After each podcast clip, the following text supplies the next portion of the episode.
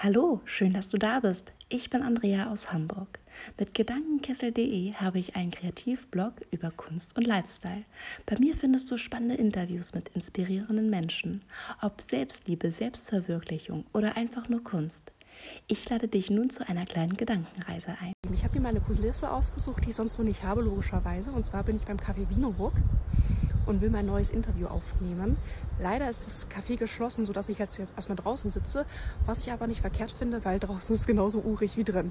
Nachdenklichen Interviewreihe Selbstliebe komme ich jetzt wieder zum Ursprung und zwar werde ich heute eine wunderbare Künstlerin euch vorstellen. Liebe Katharina, du bist Botanical Artist aus Berlin und hast einen wunderschönen Instagram-Account, aber bitte stell dich einmal persönlich vor. Hallo liebe Andrea, erstmal ganz herzlichen Dank für deine Interviewanfrage.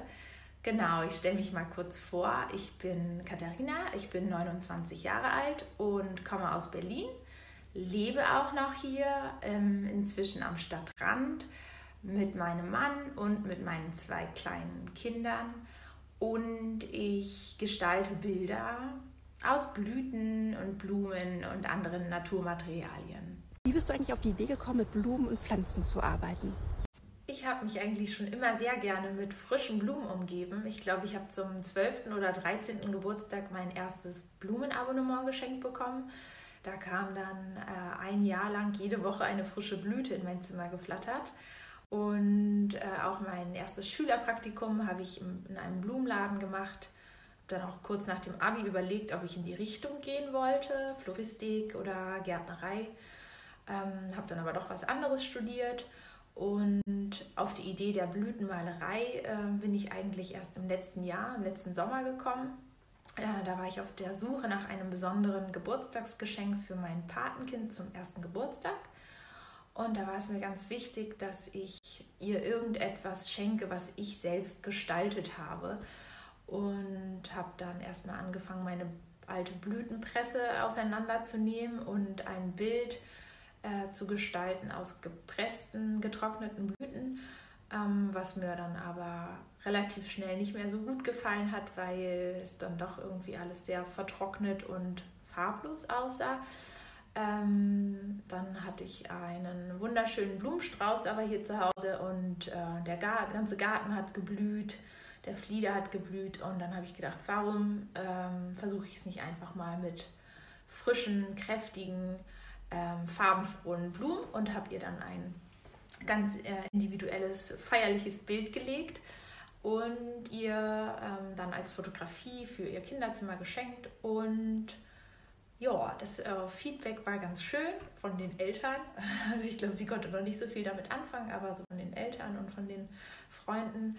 Und ähm, das war dann natürlich sehr motivierend für mich, äh, da weiterzumachen und äh, habe dann immer in der Mittagsschlafzeit von meinem Kleinen ähm, wieder neue Bilder gelegt. Wie lange brauchst du für ein Kunstwerk und wie entstehen eigentlich deine Ideen?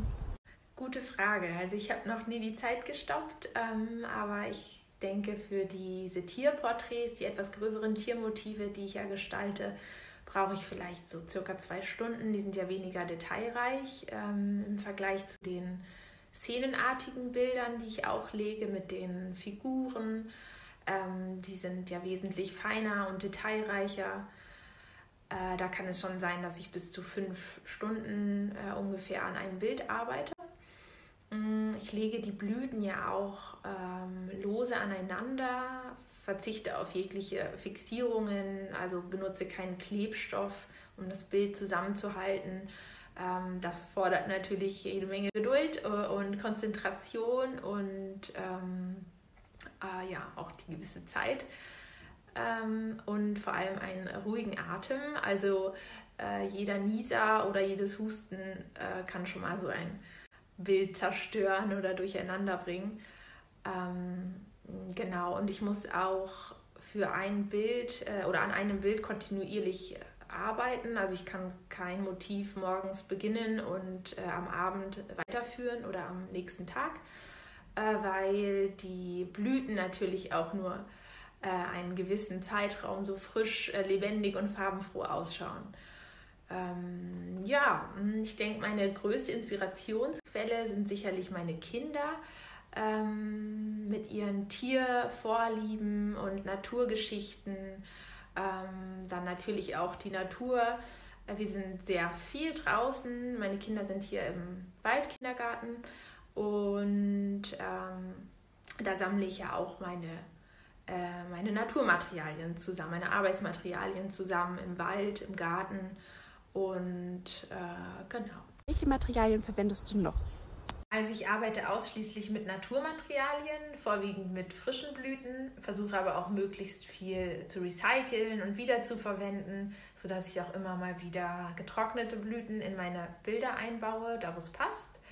Ähm, sonst äh, nutze ich viele kleine Ästchen und Tannennadeln, Eichelhüte, Erde, Moos, alles, was ich im Wald auch so finde.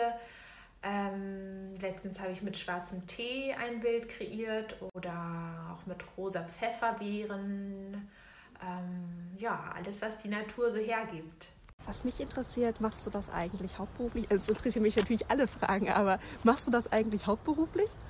Ja, ich habe mich tatsächlich im letzten Herbst nochmals selbstständig gemacht. Ich war vorher schon selbstständige Fotografin im künstlerischen Bereich, habe da lustigerweise vermehrt in Schwarz-Weiß gearbeitet ähm, und viel mit Polaroids experimentiert. Aber die Fotografie ist zurzeit eher in den Hintergrund gerückt bei mir im Leben. Äh, ab und zu koloriere ich noch alte Fotografien, alte Schwarz-Weiß-Bilder oder auch meine eigenen Bilder mit Blüten. Ähm, da bin ich aber auch noch viel am Ausprobieren und Experimentieren. Das macht total viel Spaß. Ähm, aber soweit es die Mutterschaft zulässt bei mir, äh, möchte ich mich äh, eher auf die Blütenmalerei konzentrieren in Zukunft und mich da weiterentwickeln und immer wieder neue Sachen kreieren. Und ähm, ich bekomme auch in letzter Zeit immer mehr positiven Zuspruch, ähm, vor allem auch hier auf Instagram. Äh, da bin ich natürlich auch total dankbar und glücklich drüber. Auch schon die letzte Frage, liebe Katharina. Kann man deine Werke eigentlich kaufen? Denn du machst ja wunderschöne Kalender. Und wenn ja, wo?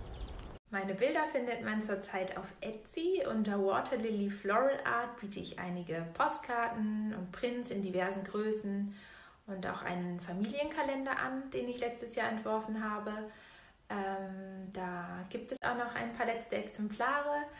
Ähm, derzeit arbeite ich auch noch an einem weiteren Geburtstagskalender, der hoffentlich ganz bald fertig ist. Und ich möchte noch ein Kinderbuch in diesem Stil ähm, illustrieren, äh, hoffentlich auch noch in diesem Jahr, mal sehen.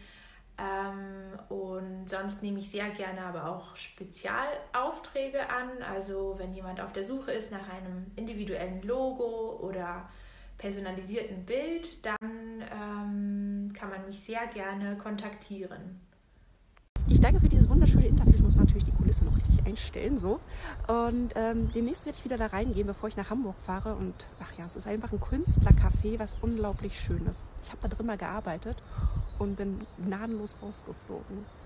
Aber äh, das ist eine andere Geschichte. So. Ich hoffe, euch hat das Interview gefallen und wenn ihr mögt, teilt es gerne, sagt Bescheid äh, in eurer Insta-Welt, dass es hier dieses Interview gab. So, schönen Tag wünsche ich oder schönen Abend, wann auch immer ich dieses